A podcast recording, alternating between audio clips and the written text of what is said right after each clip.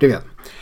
Подкаст, который вы услышите через несколько минут, э, после того, как я прослушаете вот это вот э, маленькое вступление, был записан в начале сентября, может быть, в конце августа.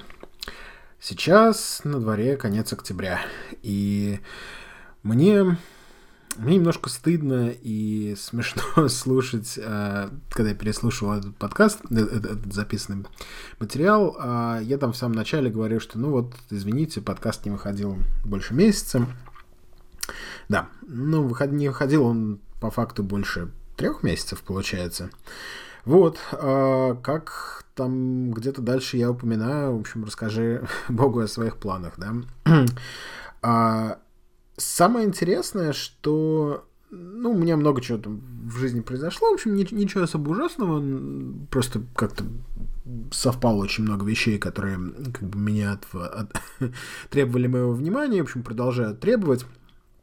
А, но самое главное, а, вот в самом первом, в N плюс первом подкасте я а, тогда говорил о том, что на самом деле надо, надо учиться делать вещи, в общем, достигать результата, а, даже если этот результат не идеален.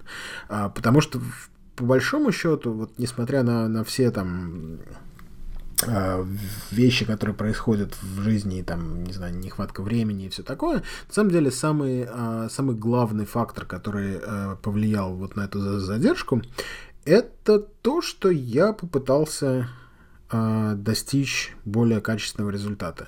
Я решил поменять две вещи, и вы о них, собственно, услышите чуть дальше. Вот, я попытался э, купить микрофон и записывать с новым микрофоном, а во-вторых, я попытался этот подкаст редактировать и монтировать. И вот, собственно, э, там первые несколько недель я, значит, э, застрял на всяких э, пертурбациях с микрофоном, о которых я еще расскажу.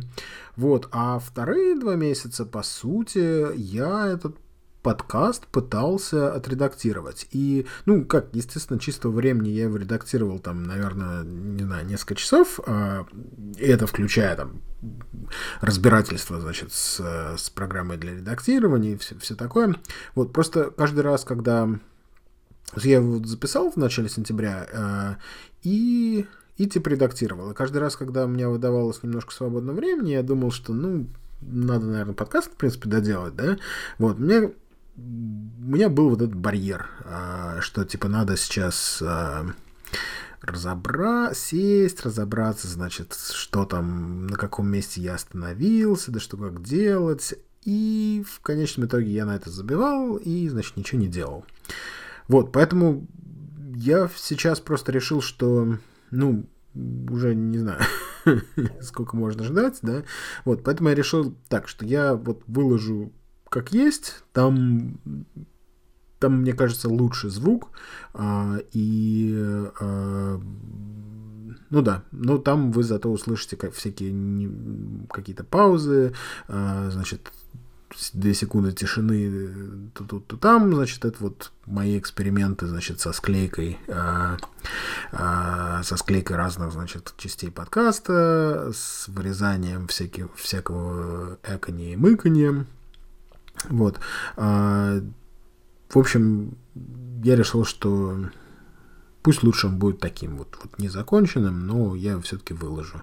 Поэтому вот я сейчас записал это вступление, а, а, значит, а все остальное было записано два месяца назад, и вот вы можете услышать, а, как оно все получилось. Вот так. Удачного прослушивания. Подкаст номер три. Не выходил он больше месяца. Прошу прощения. Планы, как всегда, ну, знаете, это расскажи Богу о своих планах. вот, я думал, что у меня в начале августа была длинная поездка в Йеллоустоун, о которой мы обязательно поговорим. Вот, и я думал, что вот как раз я сразу после этой поездки э, приеду и запишу. Вот, будет примерно две недели, значит, перерыв, и вот как раз у меня будет много всякого свеженького, о чем можно поговорить. Вот, свеженького действительно много, но вот так получилось, что не... вторая половина августа была очень такая суматошная, и там много было выбора, куда пойти работать, было еще несколько путешествий. Вот, и как-то все у меня руки не доходили до подкаста, э, плюс вот всякие проблемы с микрофоном, о которых я тоже сейчас поговорю. Вот, и, и, ну, в общем, вот, вот как-то так. А, материала много, поэтому я постараюсь, наверное, э, о чем-то рассказать вот сегодня, а потом, наверное, записать четвертый в каком-то достаточно обозримом будущем, будущем. Вот, потому что э, наверняка э, не поместится в пристойного размера подкаст э, все, о чем хочется рассказать. Да, ну, значит, вот, наверное, главная новость, которую вы прекрасно слышите своими ушами, я надеюсь, э, это то, что качество звука сильно-сильно улучшилось. Вот, понятно, что еще учиться и учиться, и наверняка будут изменения, но, в общем, я купил микрофон. Сначала у меня план был такой, что я запишу три подкаста. Рославский там как-то сказал, что, э, значит, пока три выпуска не записал, подкаст не состоялся. И я так для себя, значит, в голове держал это как э, такую вешку. Типа, запишу три, три выпуска. Вот, значит, если э, мне будет продолжать нравиться, и вам будет продолжать нравиться, э, то тогда можно уже будет вложить какие-то деньги, значит, в это дополнительные и так далее. Вот, ну, там все мне говорили, значит, что, типа, со звуком надо что-то сделать, потому что все как бы все хорошо, но вот прям тяжело-тяжело слушать, особенно во всяких, значит, не очень э, тихих э, ситуациях, там, в машине, не знаю. вот, э, поэтому я решил пока ну, не вкладывать много денег, а сделал такой промежуточный вариант и купил микрофон Zoom IQ7. А, он что-то около 90 долларов а, мне обошелся. Вот, это такой, такая примочка, которая вставляется, значит, в iPhone, в Lightning порт. Вот, и э, вроде бы должна превращать мой телефон, значит, в полноценный зум-рекордер. Ну, забегая вперед, фиг вам. А, конечно, работать работает, и качество звука намного лучше, чем, а, чем если пользоваться встроенным микрофоном или там AirPods. Вот, но Зуму, конечно, надо руки отрывать за такое. У него есть три очень-очень серьезных недостатка. Недостаток номер один – это то, что он э, не экранирован в электромагнитном смысле, э, значит, от телефона. То есть, когда я первые сделал несколько пробных записей, выяснилось, что на них – куча каких-то, значит, щелчков и треска, вот, которые, ну, наверное, может быть, их в какой-то постобработке и можно убрать, но я не умею, я попробовал, у меня ничего не получилось. Вот, когда я стал читать всякие ревью, э, выяснилось, значит, что, в принципе, у всех это проблема, вот, и решается она э, тем, что, собственно, вызва, вызвана эта проблема тем, что, э, значит, телефон постоянно общается, значит, с своим радиопередатчиком, там, с базовой станцией, да, и вот, вот эти вот, э, вот эти его общения э, наводят на микрофон помехи, которые выражаются в записи в виде, значит, вот этих громких щелчков и треска.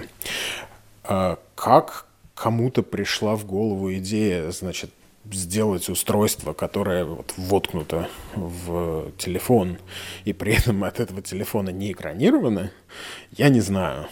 И как это прошло контроль качества, в общем, за какое-то безумие. Вот, ну вот, вот так. Вот Zoom э, облажался, на мой, на мой взгляд. Вот. Понятно, как от, э, от этого избавиться. То есть надо... Я сначала... Да, я сначала включил, естественно, Airplane Mode. Э, Все стало лучше. И тут я понял, что наушники-то у меня беспроводные, поэтому как бы себя мне не слышно. Вот. А, ну, там после нескольких экспериментов выяснилось, что можно отключить, э, собственно, телефонную часть, да, но оставить Bluetooth, и, значит, эта проблема более-менее решила. Но тут мы приходим к второй проблеме.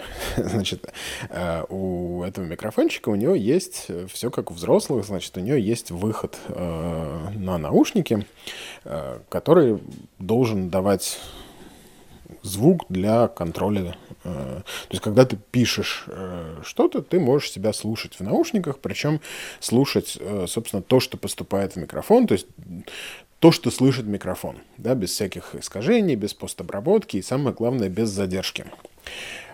Это очень круто. То есть я, я раньше писал э, себя не слыша, и, соответственно, каждые там, не знаю, 10 минут останавливал запись, переслушивал, иногда перезаписывал. Вот. А, значит, в, этой, в этом микрофончике можно слушать себя прямо в процессе записи. И это прям очень сильно все меняет. Но, значит, несмотря на то, что ну, он совершенно явно вот просто электрически соединен, значит, вот аудиоджек, куда ты втыкаешь наушники, соединен электрически с микрофоном, да, а, тем не менее, они решили сделать э, по совершенно непонятной для меня причине, значит, какое-то э, программное ограничение, что эта функция работает только в их родном приложении, в их родном Zoom Recorder. Вот. Во всех остальных программах, э, которые там, начиная от стандартного встроенного в iPhone программы звукозаписи, там, не знаю, GarageBand, Ferit, все что угодно. В общем, во всех остальных программах это не работает. А, я бы пользовался, в общем-то, их приложением, значит, этим Zoom Recorder. Оно не ужасная, и вот эта вот функция, она, конечно, очень, э, очень помогает, функция мониторинга, но выяснилось, что тут нас поджидала проблема номер три. Э, то, что, значит, Zoom Recorder не позволяет э, собственно, сохранять куда-либо э, записанные файлы. То есть он позволяет, но только двумя способами, двумя наистраннейшими способами. То есть способ номер один — это экспорт в SoundCloud.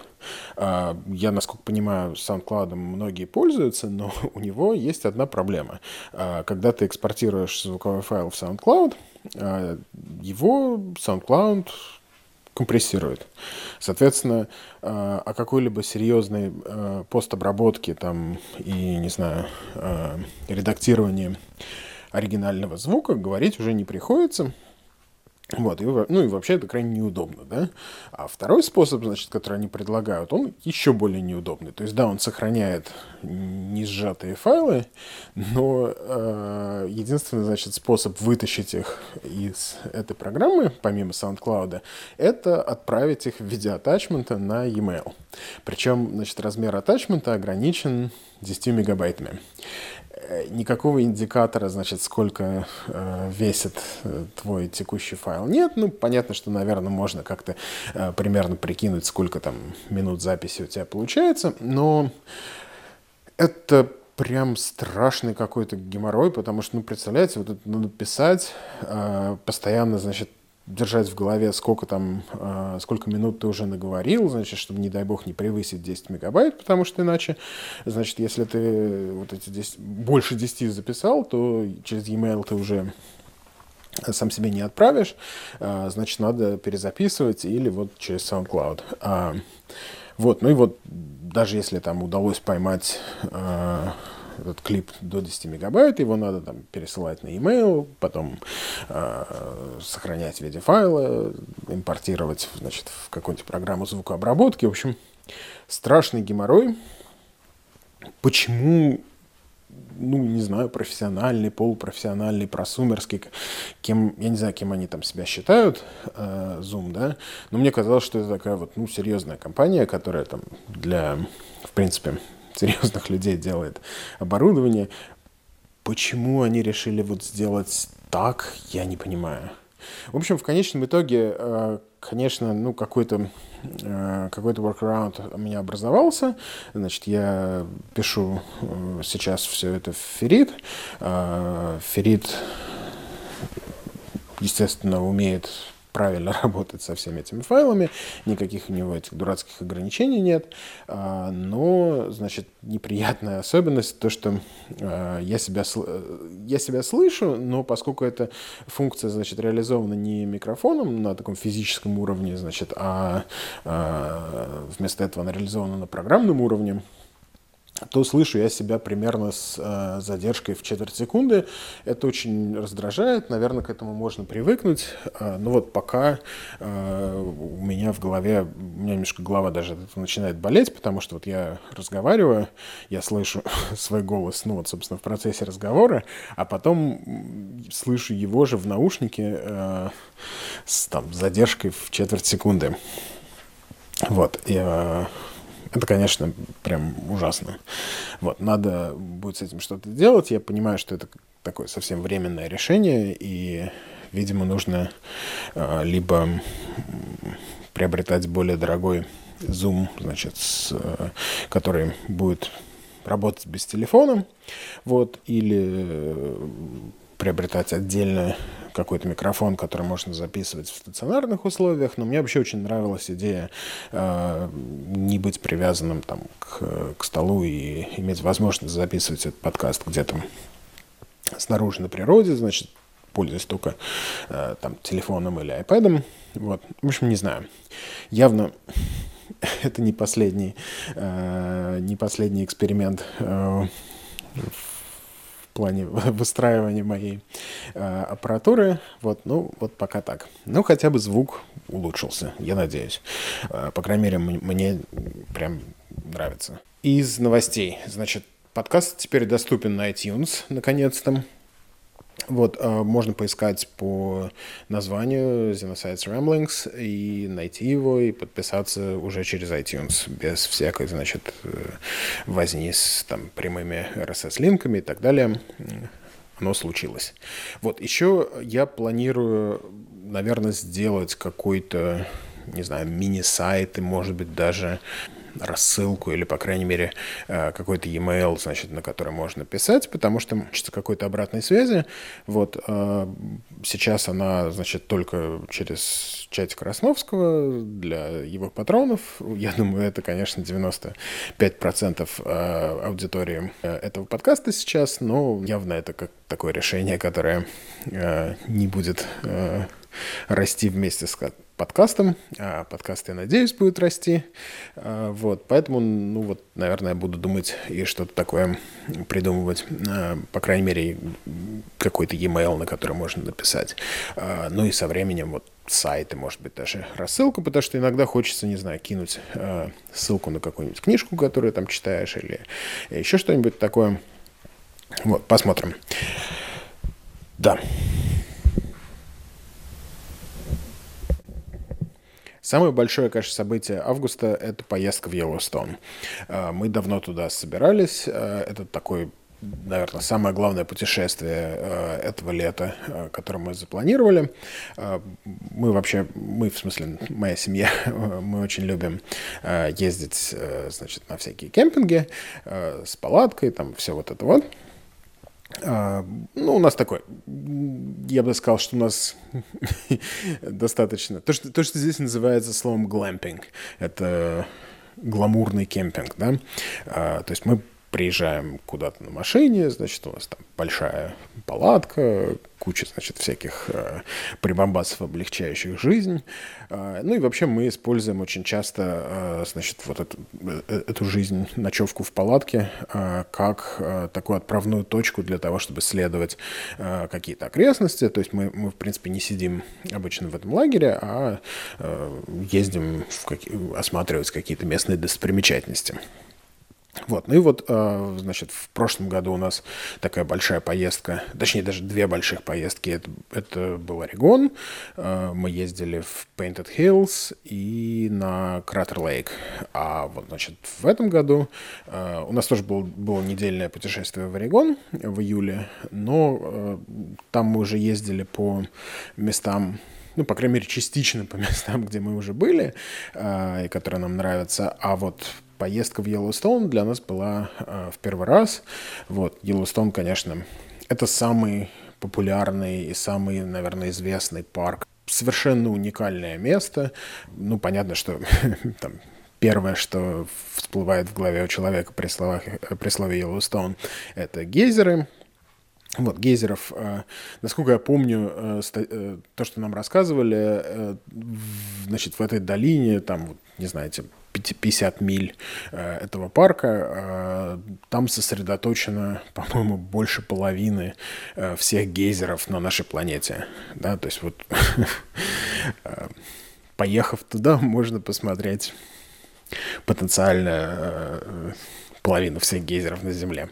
Вот. Хотя, конечно, э, посмотреть их все очень-очень сложно, их там совершенно гигантское количество, и, ну, одна из вещей, которые очень быстро понимаешь, это то, что э, даже приехав э, в парк, значит, на, ну, относительно долгий срок, там, неделя, мне кажется, достаточно много, вот, все равно понимаешь, что, наверное, ты посмотришь даже с таким очень плотным графиком, ну, может быть, не знаю, там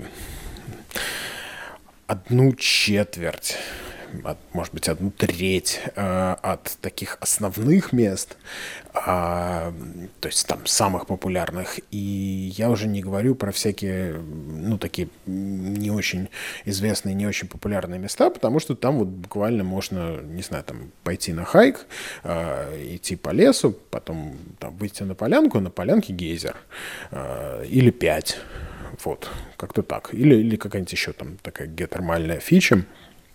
А, как нам а, объяснили, значит, что есть а, несколько видов, значит, этих геотермальных явлений. Значит, есть гейзер, это, собственно, когда столб воды там периодически выстреливает, да, это фонтан.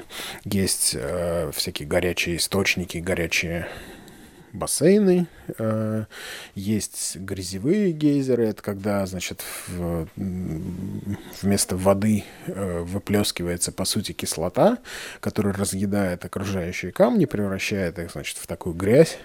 И вот э, это такие разноцветные вонючие лужи, значит, которые там булькают и периодически пуляются грязью. Очень прикольно, кстати. Вот. И четвертая, значит, фича, это э, называется fumarole. Э, это такая дырка в земле, откуда, значит, валит вонючий пар. Вот. Э, не очень интересная, но, но, но впечатляет. То есть вот понимаешь, что вот, вот эта дырка уходит вниз там куда-то, э, не знаю, на полмили вниз, а там лава. Вот. И вот оно там дышит. Да. Ну, нач- начнем, собственно, с, э, весь разговор про, про Йеллоустоун со сборов. А, значит, план поездки был такой, что мы едем а, на машине. А, путешествие мы разби... Э, на машине мы разбивали на два дня, а, поскольку там примерно часов 12, наверное, от э, чистой езды, значит, от того места, где мы живем. Но я, мне случалось вводить там по, не знаю, по 10 часов подряд, а, но это, конечно, очень тяжело, и поскольку а, у меня относительно маленькие дети, они, в общем, уже тренированы, и мы поняли, что там 4-6 часовые перегоны мы выдерживаем, в общем, уже даже не особо напрягаясь. Вот, но все-таки э, там, вести 10-12 часов без остановки мне не хотелось, поэтому мы разбили э, значит, путь, ну, собственно, туда и обратно э, на два дня, и, ну, на два дня туда и два дня обратно. Вот, с остановкой примерно посредине пути, значит, в городе Миссула в штате Монтана. Вот, и, ну, решили, что мы там по пути еще, значит, поисследуем Айдахо и Монтану. Все вот это вот. Ну, собственно, э, с чего началось для меня планирование этой поездки? Ну, одна из первых вещей, это, конечно, э, с того, что нужно было посмотреть законы и понять, э, что там с оружием. Значит, ну, понятно, не знаю, наверное, э, какое-то существенное количество людей э, просто покрутит пальцем у виска, услышав это. Вот. Но вот мы, владельцы оружия, мы, мы по-своему безумные люди. Э, для нас это важно. Вот. И, а поскольку, значит, все эти закон, оружейные законы, они очень сильно отличаются от штата к штату, то к этому надо очень аккуратно подходить и, значит, смотреть, а, что там можно, что нельзя. Вот, и здесь э, меня ждало несколько сюрпризов. То есть мое такое первоначальное ощущение было, что э, как раз в этой поездке, в отличие от э, Орегона и уж тем более от какой-нибудь там Калифорнии богопротивной, вот, у меня особых проблем не будет, потому, потому что мы будем проезжать э, через четыре, ну, э, четыре штата, включая Вашингтон, да, родной. А, то есть Вашингтон, Айдахо, Монтана и Вайоминг. Сам парк Йеллоустон, он в основном находится на территории Вайоминга, но части его находятся на территории Айдаха и Монтаны. Вот. Но все эти штаты, Айдахо, Монтана и Вайоминг, в моем представлении были такие очень gun-friendly, а, мне казалось, что с ними, со всеми э, есть reciprocity, то есть э, они принимают э, мою вашингтонскую лицензию на скрытое ношение, значит, в, у себя без каких-либо ограничений. Вот, и мне казалось, что, ну вот, все будет здорово, я просто, просто смогу пользоваться, значит, своим оружием, носить его так же, как я ношу здесь у себя. Вот, а оказалось, что нет. Значит, во-первых, э, Yellowstone — это National Park, э, соответственно, он регулируется федеральными законами, а не местными. К счастью, относительно недавно Э, насколько я помню, году в 2014 был, значит, принят закон, который разрешает, на самом деле, ношение, точнее, он разрешает, ну да, собственно, разрешает ношение оружия в национальных парках, но не его использование. Это такой странный момент, типа, зачем его носить, если его нельзя использовать. А, ну, на самом деле, там есть некое рациональное зерно, значит, в том смысле, что, э, ну, использовать его... Не, использовать его нельзя, но понятно, что если припрет, если ты там находишься в ситуации, где, э, не знаю, угроза жизни, да, э, ну, ты, в общем, его будешь использовать и наплюешь на, этот закон, да. Вот, там, в общем, э, основная идея как бы этого закона в том, что в национальных парках запрещено использовать оружие, значит, чтобы люди не использовали огнестрельное оружие в случае э, каких-либо контактов, э, ну, нежелательных контактов с животными. Вот, животных там много, мы об этом еще обязательно поговорим, про, значит, всех этих э, медведей, бизонов и, и лосей, которые там э, пасутся, по сути, среди людей. Вот, э, и идея, значит, в том, что, ну, вот, если... Э, разрешить использование оружия, то предполагается, значит, что э, неразумные люди будут там пугаться э, бизонов и пытаться в них стрелять. Вот, и что типа этого делать нельзя. Вот, ну, мне кажется, что если, если на тебя напал медведь или бизон, ты, в общем, будешь пользоваться тем, э, что у тебя имеется в наличии, и только потом думать про легальность всего этого. Ну, в общем, самое главное, что носить это оружие, значит, выяснилось, что можно. А, но тут меня ждал неприятный сюрприз. Оказывается, значит, с э, Монтаной и Айдахо у нас действительно есть э, reciprocity, то есть э, мне не нужно какое-то дополнительное разрешение. Вот, а вот с... Э, с Вайомингом получилось нехорошо, значит, по какой-то причине reciprocity с Вашингтоном у них отсутствует. У них есть э, reciprocity с Ютой, но у меня, к сожалению, как раз э, истек срок действия. Обычно у меня есть э, разрешение э, на ношение оружия еще от штата Юта. Они его выдают, в том числе не резидентам штата, и это очень такой ну, стандартный прием, э, значит, для большинства э, владельцев оружия получить, э, значит, разрешение на, на скрытое ношение в своем штате и получить лицензию от штата Юта. И это дает, в принципе, одно из ну, максимально возможных покрытий по всем остальным штатам. Вот. Ну, я, у меня было это, было это разрешение, к сожалению, оно как раз вот этим летом истекло, и я, в общем, не успел его продлить. Вот оно как раз давало бы мне возможность э, носить, значит, оружие в Вайоминге. Вот. Ну, соответственно, к чему это все э, привело? К тому, что, значит, по территории Вашингтона, э, Айдаха и Монтаны я мог носить свое оружие, значит, в том виде, в котором я его ношу обычно, то есть на себе, скрыто, э, в заряженном виде, там, с патроном в стволе, и все такое. Вот. А на территории национального парка, собственно, я могу также его носить, хотя потенциально не могу использовать.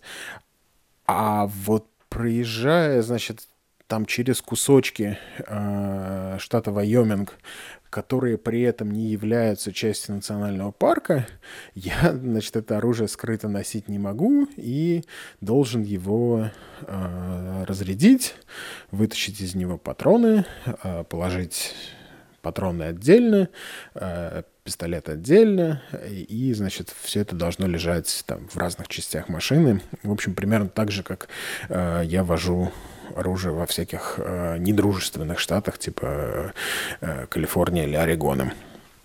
Вот. А, ну, мы оставим за скобками, делал ли я так на самом деле или нет. А, в общем, эти кусочки Вайоминга, где мы проезжали, э, они были на самом деле достаточно маленькими, потому что там в большинстве случаев э, граница штата идет практически по границе парка. Но это был такой неприятный момент, и, в общем, для себя я э, сделал такую заметочку, значит, что вот надо восстановить мою лицензию на лицензию от Юты, вот, потому что вот она, значит, позволит мне спокойно носить в Вайоминге, ну и в других штатах. Вот. Ну и заодно, как бы забегая чуть вперед, э, одна из вещей, которую э, я сделал в августе, у меня был очередной стрелятельный класс, и как один из бонусов, этот класс, он организован компанией инструкторами, которые базируются во Флориде. И вот один из бонусов, которые они дают тем людям, которые закончили этот класс, они позволяют засчитать этот класс как э, э, тренировку, э, значит, необходимую для получения э, лицензии на скрытое ношение для нерезидентов э, Флориды. И вот Флорида, наверное, это второй такой по популярности после Юты. Э, второй популярности разрешение, значит, которое дает. Вот я как раз этот класс закончил, и сейчас там нахожусь в процессе получения, значит, флоридского, э, флоридского разрешения. Да, ну вот Дальше, собственно, давайте поговорим про Yellowstone. Мне немножко сложно. Я не знаю, я, я подумал э, о том, как вам про Yellowstone рассказать, и понял, что такого, не знаю, связанного, э, когерентного повествования у меня, наверное, не получится, потому что, с одной стороны, там настолько много э, всяких вещей, о которых можно и нужно рассказывать, а с другой описывать это все словами очень неблагодарное занятие. Э, там действительно это надо видеть и видеть, не знаю, не на картинке, а вот своими глазами, что когда ты, когда ты не просто видишь э, все эти, значит, гейзеры, но еще их чувствуешь, нюхаешь, там, ощущаешь этот э, пар не знаю, кожи лица. В общем, это очень такое тактильное э, или, не знаю, захватывающее все органы чувств, ощущения и совершенно фантастическое место. То есть ты туда попадаешь, и в какие-то моменты ты, не знаю, начинаешь чувствовать, что это какой-то неземной абсолютно пейзаж. То есть он настолько чужой и странный и не встречающийся больше нигде, что вот это ну, по крайней мере, я не могу это описать словами. Вот. Ну, э, как бы что...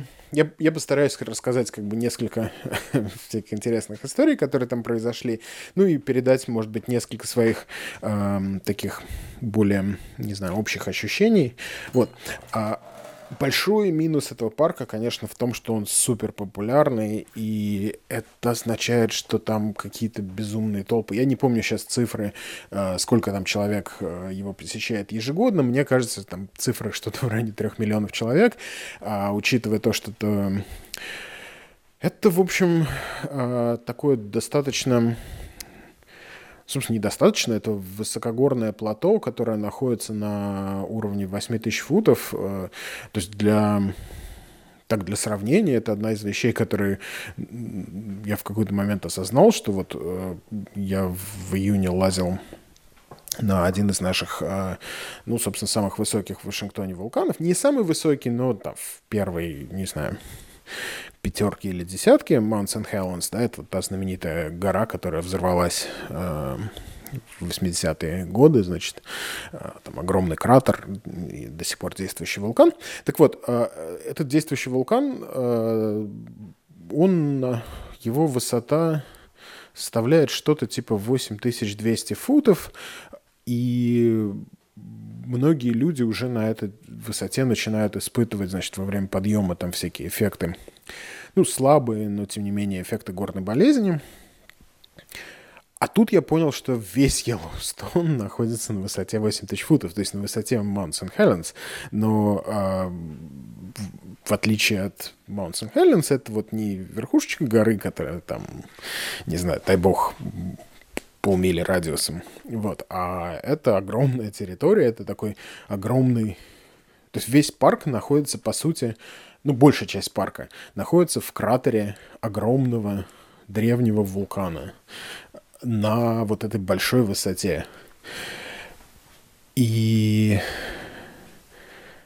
вот это ощущение, то есть вот это осознание, оно не знаю, оно, оно у меня очень долго укладывалось в голове.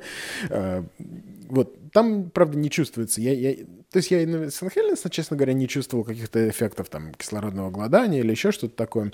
Вот, ну, в Йеллоустоне это точно не ощущается, потому что, наверное, э, визуально ты не, не воспринимаешь, э, значит, эту высоту как достаточно большую, э, ну, потому что вокруг тебя, для тебя это выглядит, как будто ты там в лесу или, не знаю, на Марсе. Э, да. Ну вот, возвращаясь к вопросу, а, собственно, почему я заговорил о его местоположении, а, из-за вот этой высокогорности а, сезон такой, ну, в принципе, парк открыт круглый год, по крайней мере, какие-то его части, но основной туристический сезон там продолжается, наверное, месяца четыре. А, скажем, с июня по сентябрь где-нибудь. А, и вот за, это, за эти 4 месяца туда приезжают 3 миллиона человек. И вот вы представляете, как, какие там толпы. То есть там надо... Там, конечно, огромная территория. А, сам парк, если не изменяет память, это примерно миль 70 на 70.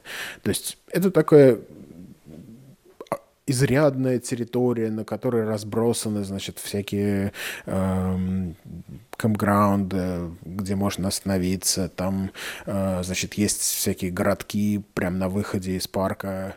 То есть часть людей приезжает часть людей приезжают, собственно, как мы, вот с палатками.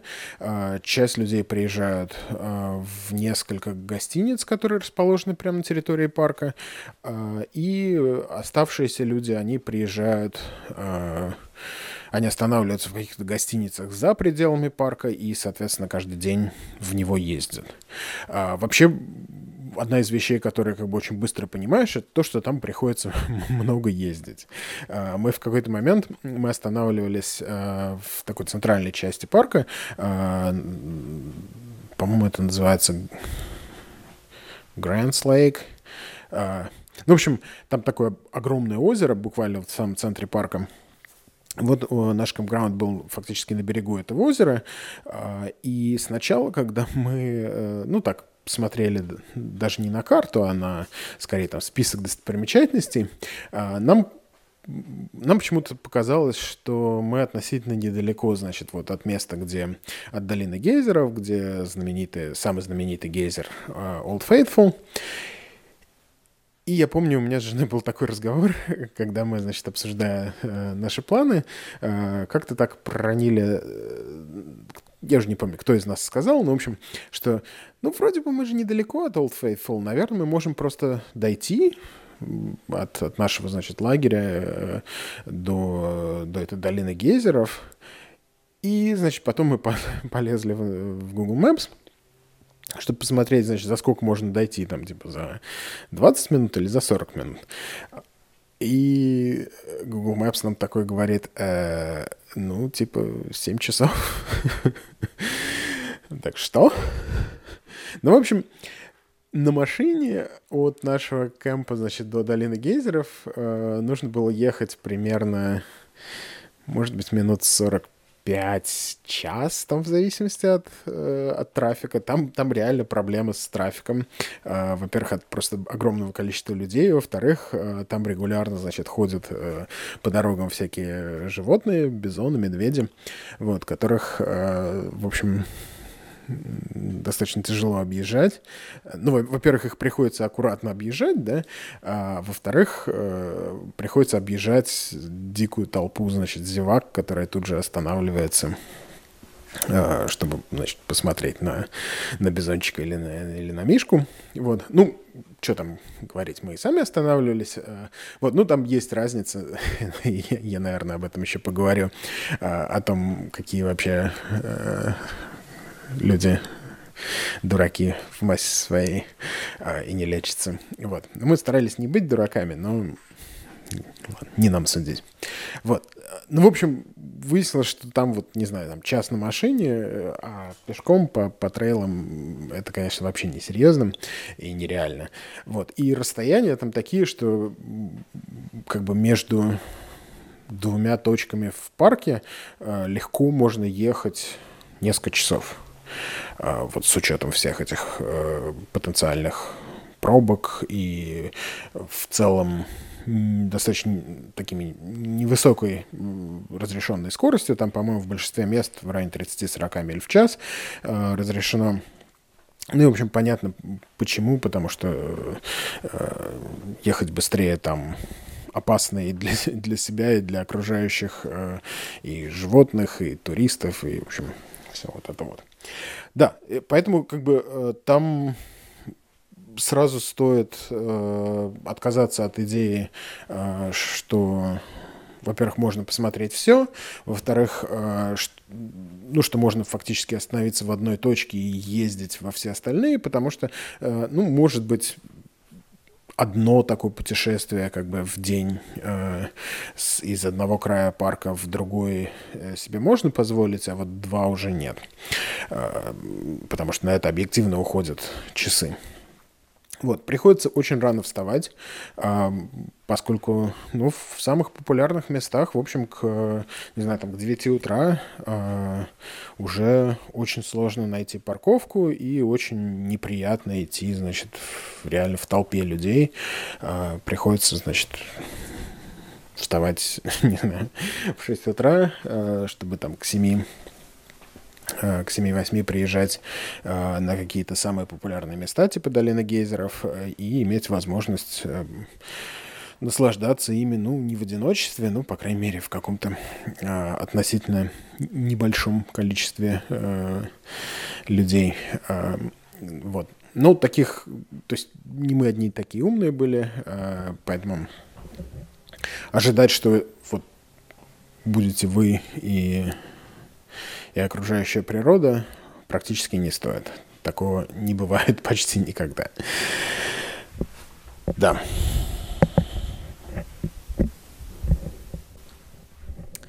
Вот, продолжая, значит, разговор о, о, о людях-дураках, Одна из вещей, которые, которыми славится Йеллоустон, э, это большое количество диких животных. Э, там живут в больших количествах бизоны, медведи, лоси. Причем медведи там живут э, не только, значит, наши вот черные мишки, которые которых тут доста- э, в Вашингтоне достаточно много, а там также живут гризли.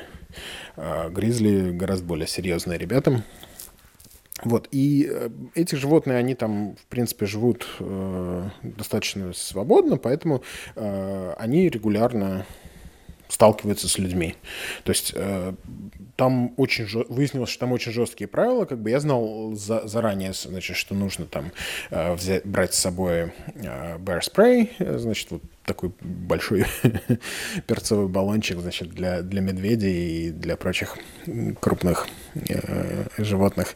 Вот. А выяснилось также, что э, ну, относительно неприятная, э, значит, фича кемпингов в Йеллоустоне, это то, что там э, абсолютно запрещено оставлять какую-либо еду э, на столе, в палатке, в общем, все должно любая еда, и даже не только еда, но и всякие э, относительно э, сильно пахнущие предметы, типа косметики и так далее, должны, э, значит, быть, должны храниться либо в машине, либо, значит, там стоят такие металлические ящики, э, которые, значит, животные не могут открыть.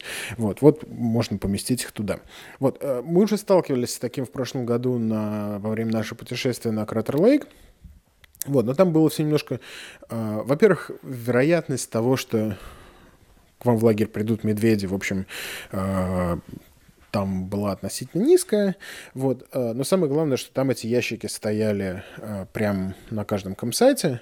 Вот. Это было удобно, потому что ну, вот, вот у тебя есть значит, свой собственный ящик, который там расположен практически рядом значит, с, с твоим столом. Вот, а здесь, в Йеллоустоне, почему-то, э, по крайней мере, на нашем комсайте, значит, ящики были, э, они такие были общие на, там, ну, может быть, минимум два комсайта, а может быть, где-то и на 3 и 4. Вот, при этом они не очень большие, поэтому и, соответственно, расположены, ну, фактически не у тебя на сайте, а, а где-то между, поэтому им не очень было удобно пользоваться.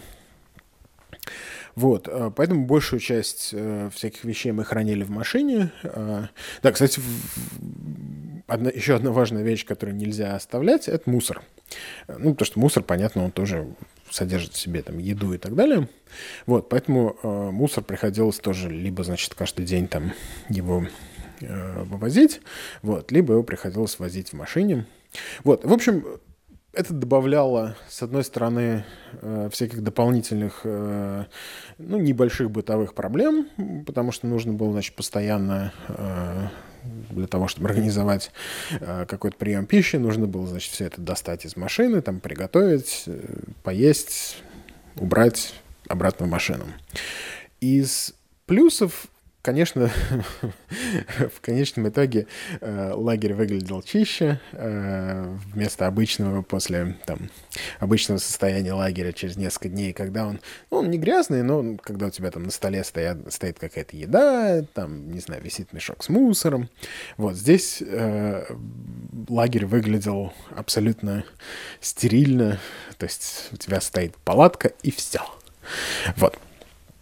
А, и еще один момент, значит, который э, можно засчитать в плюс, а, значит, поскольку нужно как-то решать вопрос э, с мытьем посуды, то есть в обычном, в, на обычных кемпингах э, стоят обычные краны с водой, и люди под ними моют посуду. Но, естественно, это приводит к тому, что у тебя вокруг этих кранов, во-первых, небольшое болото, а во-вторых, в этом болоте, как правило, есть какие-то частицы еды, значит, вот здесь этого делать было нельзя, поэтому они сделали, а, значит, там есть кабинки э, с туалетами, вот, и вот с этими кабинками была оборудована специальная кабинка с закрывающейся дверью, чтобы, если что, там можно было от медведя закрыться, а, значит, для мытья посуды. То есть там внутри была такая, ну, не мини-кухня, ну, в общем, раковины для мытья посуды, какие-то э, там столик. Вот, это на самом деле было очень удобно, потому что мы брали с собой просто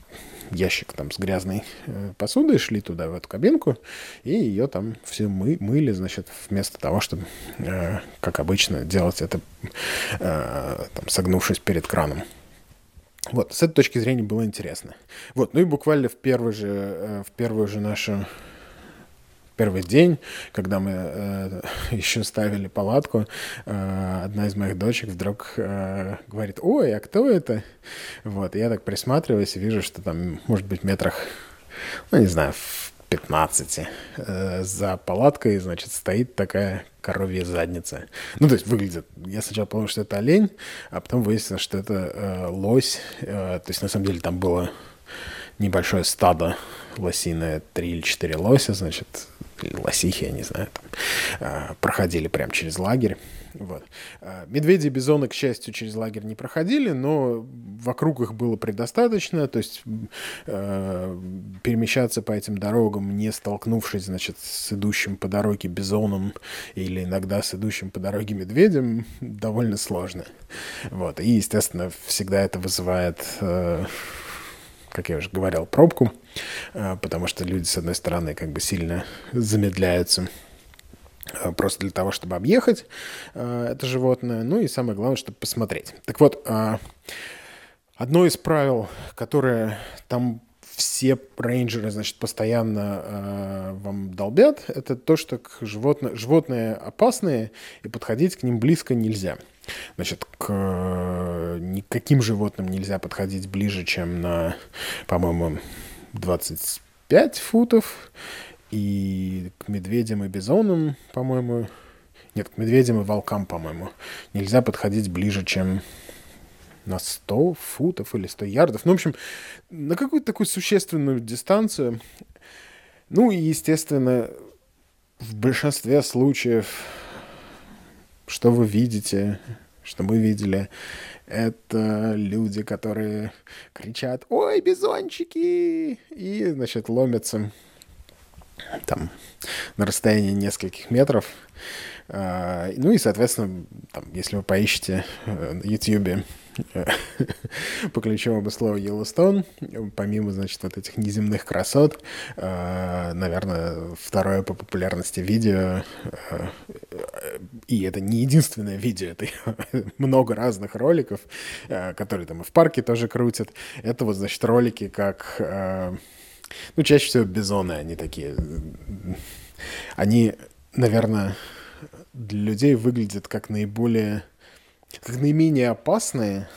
То есть большинства людей, мне кажется, хватает сообразительности пони, понимать, что как бы к медведю, наверное, близко подходить не надо, или к волку, да? А вот бизон — это такая большая мохнатая корова. И поэтому, типа, большой мохнатой корове можно подходить относительно спокойно. Э, а большая мохнатая корова в большинстве случаев обладает довольно э, таким неприятным характером и может э, перейти из состояния «я мирно пасусь» в состояние э, «сейчас я вам всем тут задам».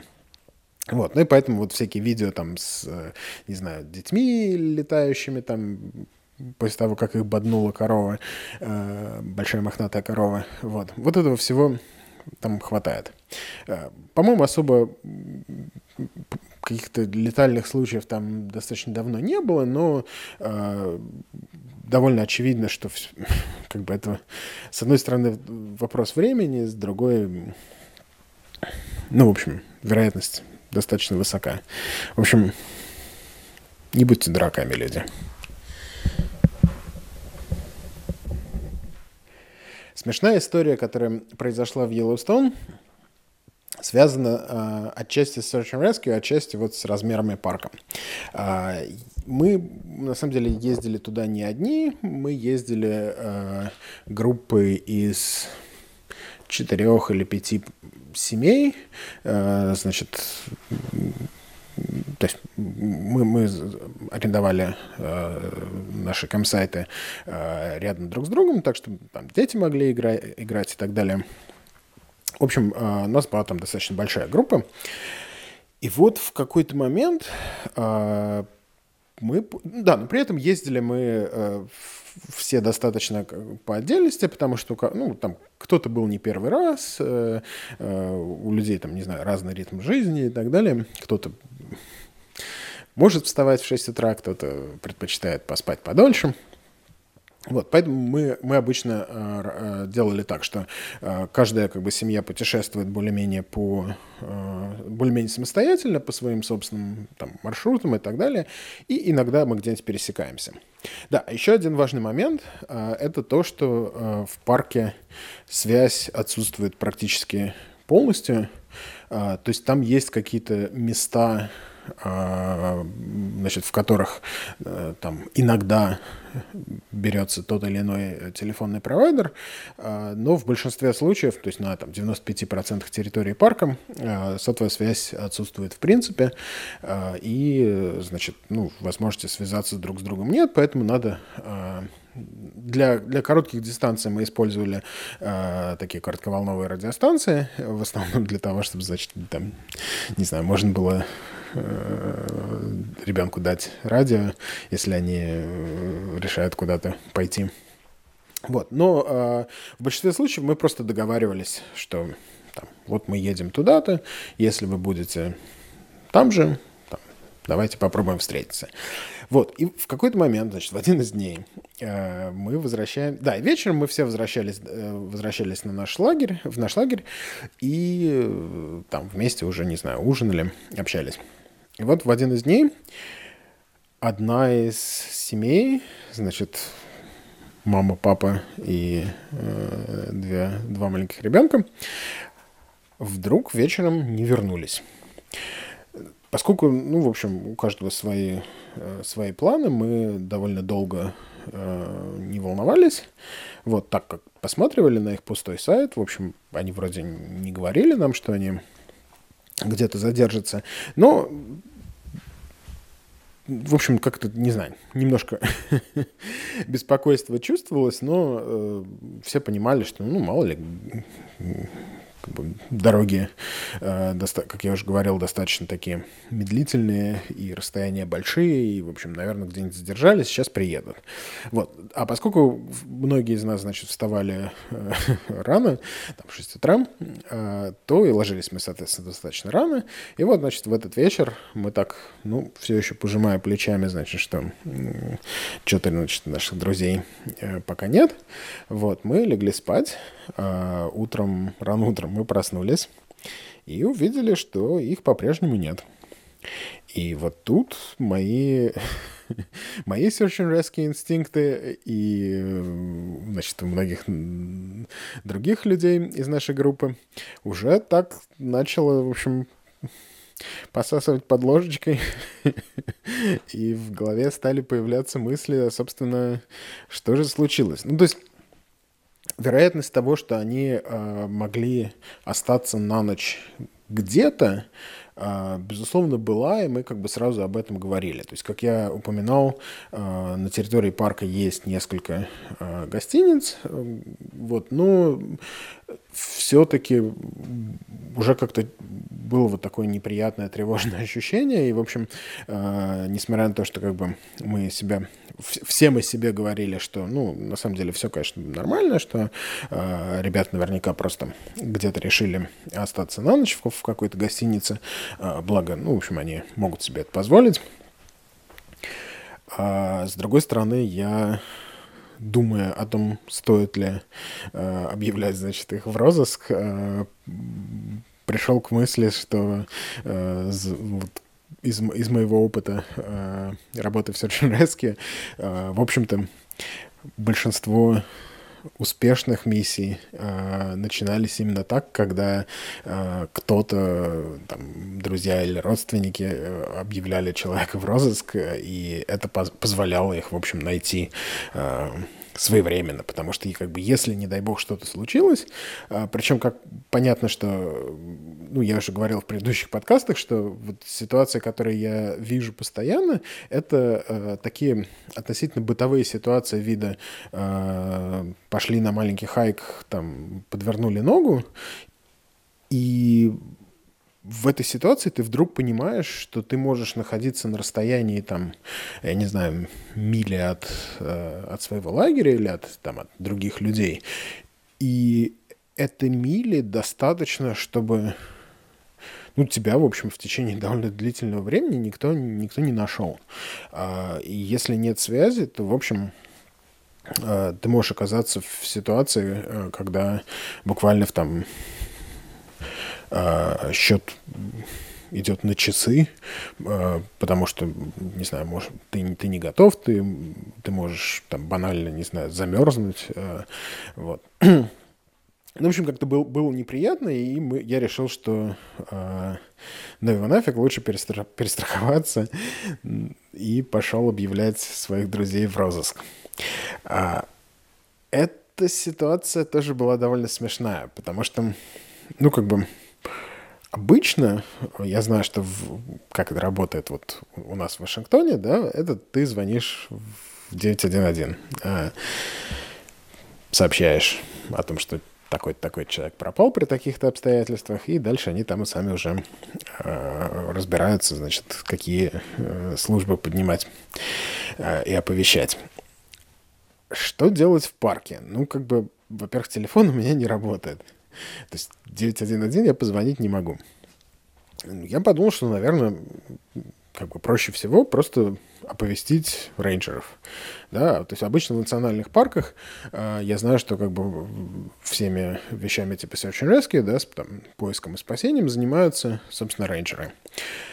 Поэтому, значит, мы как раз собирались выезжать на нашу утреннюю поездку. Я решил, что, значит, я по пути остановлюсь, э, значит, в офисе, э, э, где сидят рейнджеры. Э, точнее, я думал, что там сидят рейнджеры.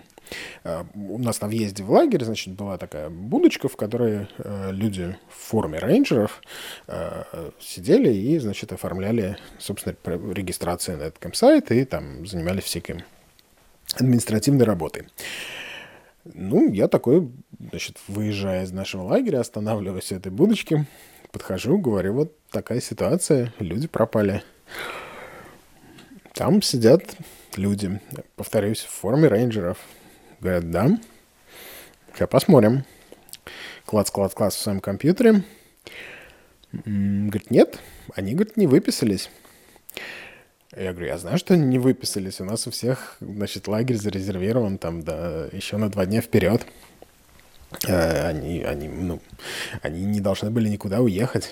Э, их палатка и вещи э, стоят на месте. Они опять поклацали в компьютере и говорят, хм, ну нет, не выписались. Мы не знаем. Все, что мы можем сказать, это если люди выписались или нет, а если не выписались, то мы ничего по поводу не делать, наверное, не будем. Я понимаю, что я начинаю, с одной стороны, э, закипать, ну, в смысле, злиться, да, а с другой я понимаю, что меня вся эта ситуация вводит просто в ступор, ну, то есть как, как так? вот, вот, вот ты пришел и говоришь, что э, у тебя, значит, люди, друзья, э, там, семья с маленькими детьми пропала без вести, реально. И тебе говорят, не, не выписали, значит, ничего делать не будем.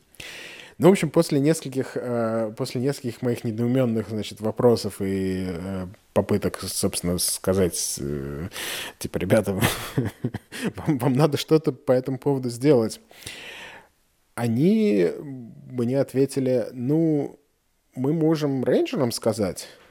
Тут я уже на них смотрю с такими широко открытыми глазами, говорю, а вы, простите, кто? Я думал, вы рейнджеры. Они такие, о, не-не-не-не, мы просто тут так, волонтеры. То есть зачем этим, зачем этим людям форма рейнджеров, я не знаю. А, мне казалось, что, ну, знаете, как если ты ходишь как утка и крякаешь как утка, да, значит, ты утка. Но вот оказалось, что нет. Они говорят, да, мы не рейнджеры на самом деле, а, поэтому вот поезжай, значит, в другой домик, вот там сидят настоящие рейнджеры.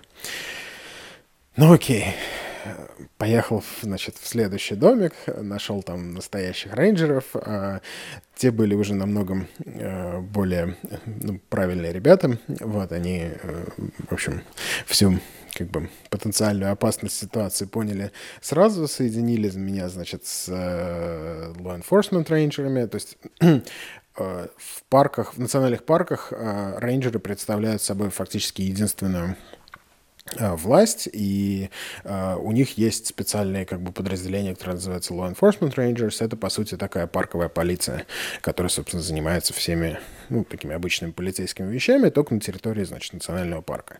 Ну и вот меня соединили, значит, у них есть стационарный телефон, Э, который работает, значит, даже без вышек сотовой связи. Вот меня соединили, значит, с, э, с этим офицером, вот, и которому, значит, я в течение, там, наверное, получаса рассказывал э, все детали, описывал, значит, их, э, описывал машину моих пропавших друзей, там, как они, э, как они выглядят, э, во что они были одеты и так далее. Ну и, значит, этот офицер сказал, что э, ну, он тоже считает, что, конечно, скорее всего, они где-нибудь, э, значит, остановились на ночь, вот, но сейчас, значит, вот их объявят в розыск, то есть всем, э, на вс- всем, всем, значит, law enforcement, вообще всем рейнджерам на территории парка придет ориентировка на них, э, всем постам, значит, на въездах, выездах э, тоже разошлют ориентировки на эту машину, вот, ну и, значит, сказал, что он со мной э, постарается связаться. Ну, понятно, что, как я уже говорил, сотовой связи там толком нет, э, поэтому сказал, что, ну, в общем, может быть, ты мне позвони там через несколько часов, я тебе скажу, какой, какой статус.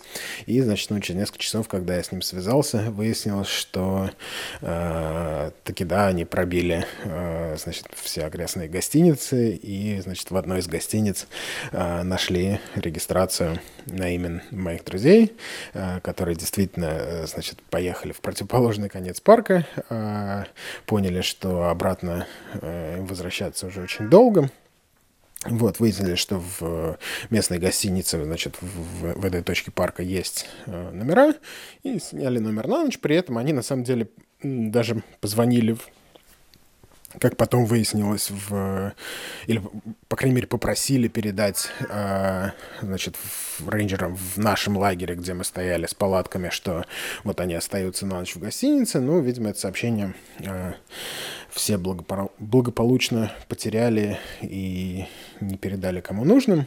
Вот, в общем, все, все как бы, все обошлось хорошо. Вот, но э, история была забавная, и самое смешное, конечно, то, что, э, значит, ну, этот э, офицер передал мне э, сообщение, что он с ними связался, поговорил, и что они обещали вернуться, значит, в наш палаточный лагерь э, этим вечером, там, в районе 8 вечера. И вот, значит, этим вечером, в 8 вечера их по-прежнему нет, э, в 9 вечера их по-прежнему нет, э, и мы уже, значит, с другими нашими друзьями стали э, шутить на тему того, что, ну, все, можно их снова в розыск объявлять. Сказали, вот, ну, они, в общем, вернулись. Было понятно, что они же просто, опять же, задерживаются. Вот, вот так так прошел,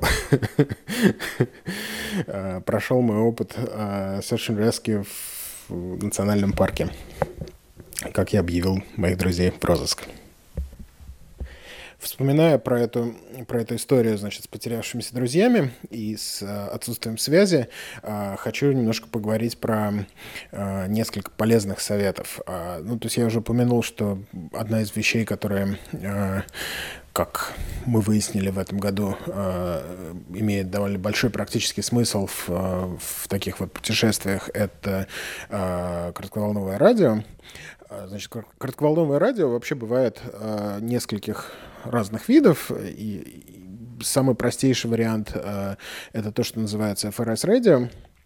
Вот, это обычно э, такие совсем простенькие передатчики walkie-talkie, э, на них не нужна никакая лицензия, вот, они не очень дальнобойные, э, то есть они там они обещают часто до 30 миль, но это надо понимать, что это все работает только, там, грубо говоря, если ты стоишь на вершине одной горы, а значит, твой э, реципиент э, стоит на вершине другой горы, может быть, на расстоянии этих 30 миль, и вы фактически можете видеть друг друга, ну, то есть между вами нет никаких препятствий.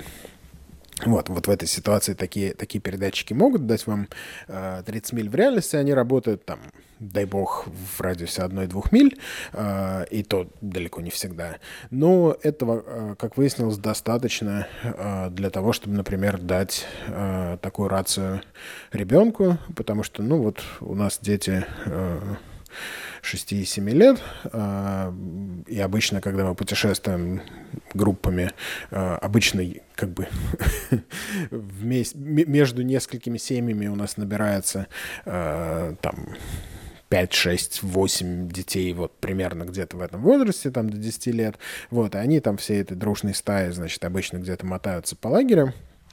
Вот, из-за этого э, периодически их э, становится немножко сложно найти, потому что они, с одной стороны, уже достаточно самостоятельные, значит, чтобы там э, отходить э, за пределы прямой видимости, э, а с другой, как бы, ну, не хочется их совсем отпускать. Э, вот, поэтому мы им стали давать э, такие вот радиостанции, они с большим удовольствием им пользуются. Вот, то есть, конечно, э, слушать иногда этот эфир э, сомнительное удовольствие. Э, значит, он заполнен всякими глупостями и так далее. В общем, ну, я, по крайней мере, своих детей стараюсь немножко учить на, на тему того, что э, этот эфир, он на, на этих частотах, он нерегулируемый, в том смысле, что, в принципе, можно его использовать как угодно, но какой-то, значит, э, этикет э, радиокоммуникации я им пытаюсь прививать, значит, чтобы они там не, э, не занимались всякими глупостями в эфире и, в общем, не засоряли его и не мешали другим людям, кто, возможно, сидит на этом же канале. А, значит, чуть более а, мощные передатчики а, это называю, есть, есть какой-то другой стандарт. Я, я не пользуюсь, но он чуть, они чуть более дорогие, чуть более дальнобойные, на них нужна лицензия, но, по-моему, лицензия такая чисто в заявительном порядке. То есть, по-моему, э, вместе с этими рациями прикладывается бумажка, которую можно заполнить и отправить э, в соответствующую организацию. И это дает тебе, собственно, право на использование этих частот. Ну и, наконец, есть полноценное хэм-радио, э, любительское радио, э, которое уже гораздо более э, зарегулировано. Там, значит, э, ну, детям его давать нельзя, э, нужно получать лицензии, э, есть довольно жесткие правила, значит, что можно делать в эфире, что нельзя. Но зато это уже э, такие достаточно серьезные радиостанции, которые, значит, можно э, использовать на довольно большое расстояние. Вот. И для вот для таких парков, как Йеллоустон, это на самом деле отличное решение, потому что э, вот на сотовую связь э, там полагаться нельзя совсем.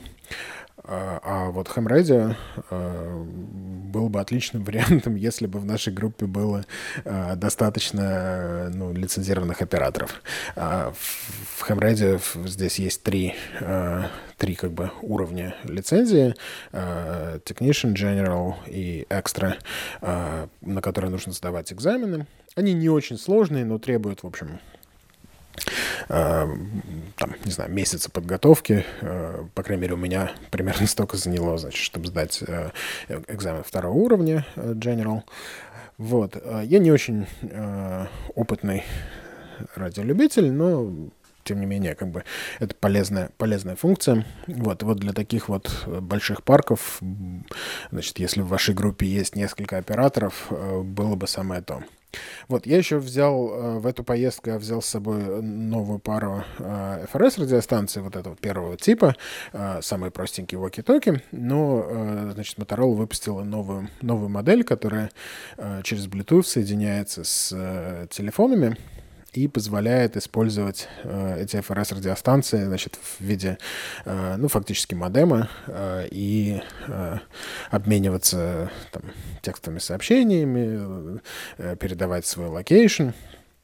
Вот, э, как бы особой пользы в этой поездке не было, но такой интересный, интересный гаджет. Я думаю, что я им еще буду пользоваться. То есть им можно пользоваться как обычными радиостанциями, а, и можно вот их э, совмещать с телефоном и, значит, получать всякую дополнительную функциональность. Да, и вот возвращаясь ко всяким tips and tricks и, кстати, гаджетам, а, очень а, полезными оказались для нас две программы, значит, которые мы поставили на наши айфоны. А, одна — это официальное приложение от Национальной парковой службы NPS, э, посвященное конкретно парку Йеллоустон, вот, оно на удивление оказалось хорошо сделано. Значит, там э, самое его главное достоинство это большая, подробная и, самое главное, офлайновая карта. То есть, да, теоретически можно там взять какой-нибудь Maps.me или загрузить там офлайн э, кусок в Google Maps, но вот оказалось, что в этом приложении э, очень хорошая, очень детальная карта с большим количеством еще всякой дополнительной информации про разные кемпсайты, про разные достопримечательности, э, которыми можно пользоваться офлайн. И вот это то, как мы, собственно, ориентировались в лагере. Ну и плюс традиционные бумажные карты. Вот, в общем, очень, очень правильное приложение. Вот. А в тех случаях, когда, а, значит, удавалось выйти ненадолго э, в интернет, а, то можно было загрузить в это приложение всякие э, вещи типа текущих, э, текущего предсказания извержений. Значит, там есть ряд гейзеров, которые относительно предсказуемы. А, собственно, Big Faithful, самый знаменитый гейзер, а, вот он извергается примерно каждые полтора часа.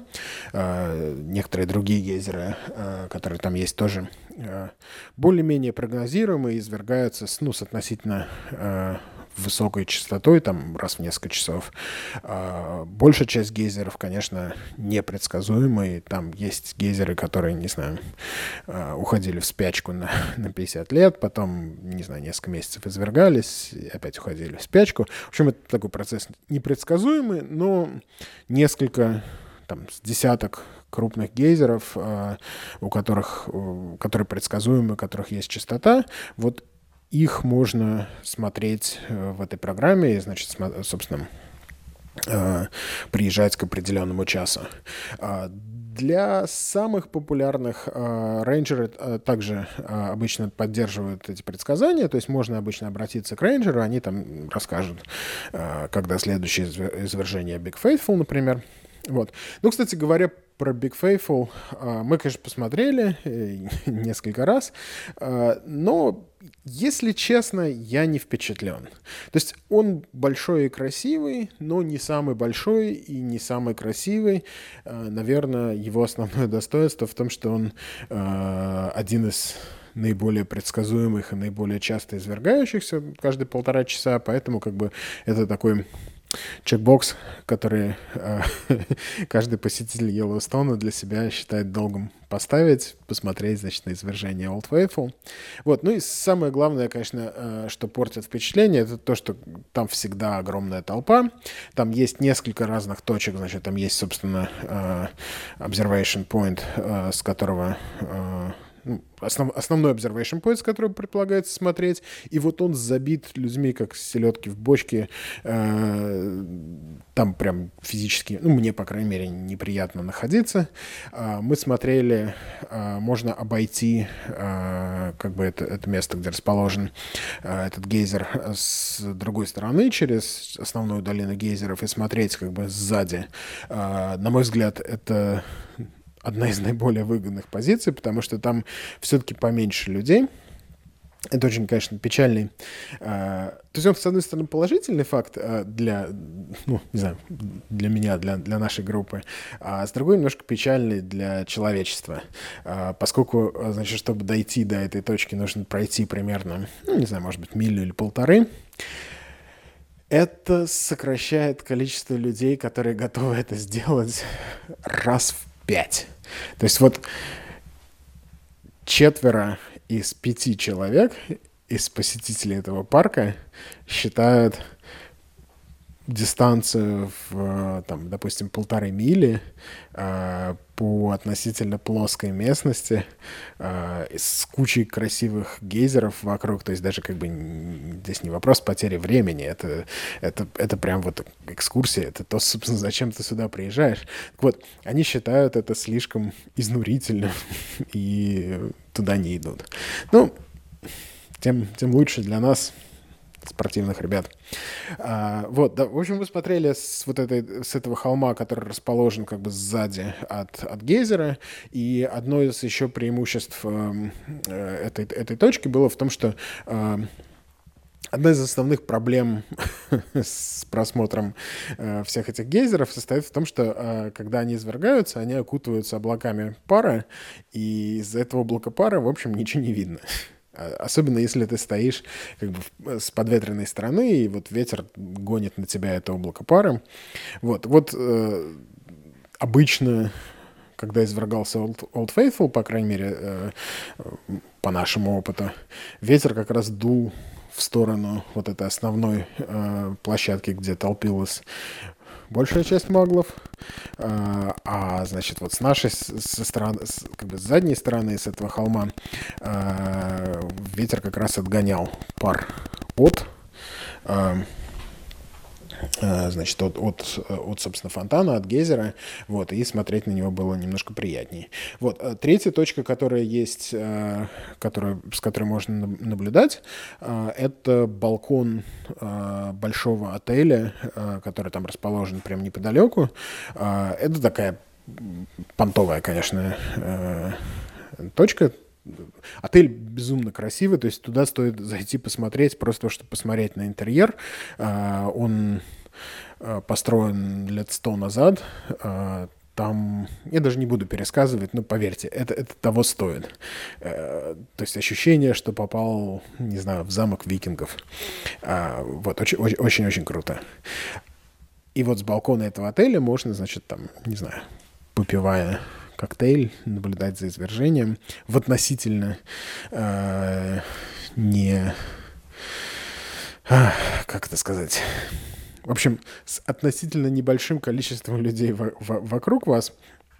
Вот, но, э, к сожалению, вот это как раз точка, в которой очень часто э, ветер несет это облако пара, поэтому оттуда не всегда хорошо видно. Да, и возвращаясь к приложениям, значит, вот нам очень понравилось официальное приложение э, от Национальной парковой службы, которое я всячески советую. А второе приложение, которое нам очень понравилось, э, называется э, Gypsy Guide to Yellowstone. Я так понял, что это целая серия э, гидов по таким основным национальным паркам. И основная идея там в том, что э, оно тоже работает в офлайне. Оно отслеживает ваше местоположение на карте и рассказывает вам всякие истории по мере того, как вы проезжаете или проходите разные места. Ну, в основном проезжаете. По крайней мере, для Йеллоустоуна э, оно сделано так, что там есть такая, э, там есть вот система дорог, и э, есть так называемая восьмерка, два больших лупа, э, которые покрывают, наверное, около двух третей территории парка. И, в принципе, доступ к большинству, ну, самых популярных, по крайней мере, э, мест, он как раз проходит через вот эту восьмерку. И, соответственно, по ней можно, е- наверное, общая протяженность э, этой дороги в районе, может быть, миль 80. Вот, и вот эти 80 миль можно ехать, э, включив, значит, Gypsy Guide to Yellowstone, и там каждые несколько минут он будет включаться и рассказывать тебе про какие-то, э, значит, какие-то достопримечательности, которые ты проезжаешь, и рекомендовать там остановиться в той или иной точке. И в целом просто рассказывать про историю, э, историю парка, э, про какие-то, не знаю, про его обитателей, про историю его развития. Очень интересно, очень рекомендую. Приложение стоило мне, по-моему, что-то около 7 долларов, и это прям 7 долларов, которые были потрачены не зря.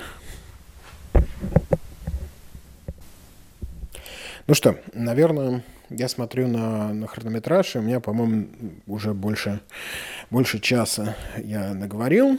Вот, я, наверное, хотел еще рассказать про всякие другие вещи, про э, то, куда мы заезжали по дороге э, в, из по дороге туда и по дороге обратно, а, и, собственно, про всякие другие путешествия. А, но, наверное, оставим это уже до следующего подкаста. Вот, постараюсь его записать а, намного раньше, может быть, в течение, ну, может быть, через неделю. И сейчас, наверное, не буду отвечать ни на какие вопросы. Их, их, их не, не так много. У меня там осталось что-то с предыдущих выпусков. Но, в общем, буду рад, если вы мне любыми доступными способами э, закиньте еще каких-нибудь вопросов. Вопросы — это наше все. Все, счастливо, пока-пока.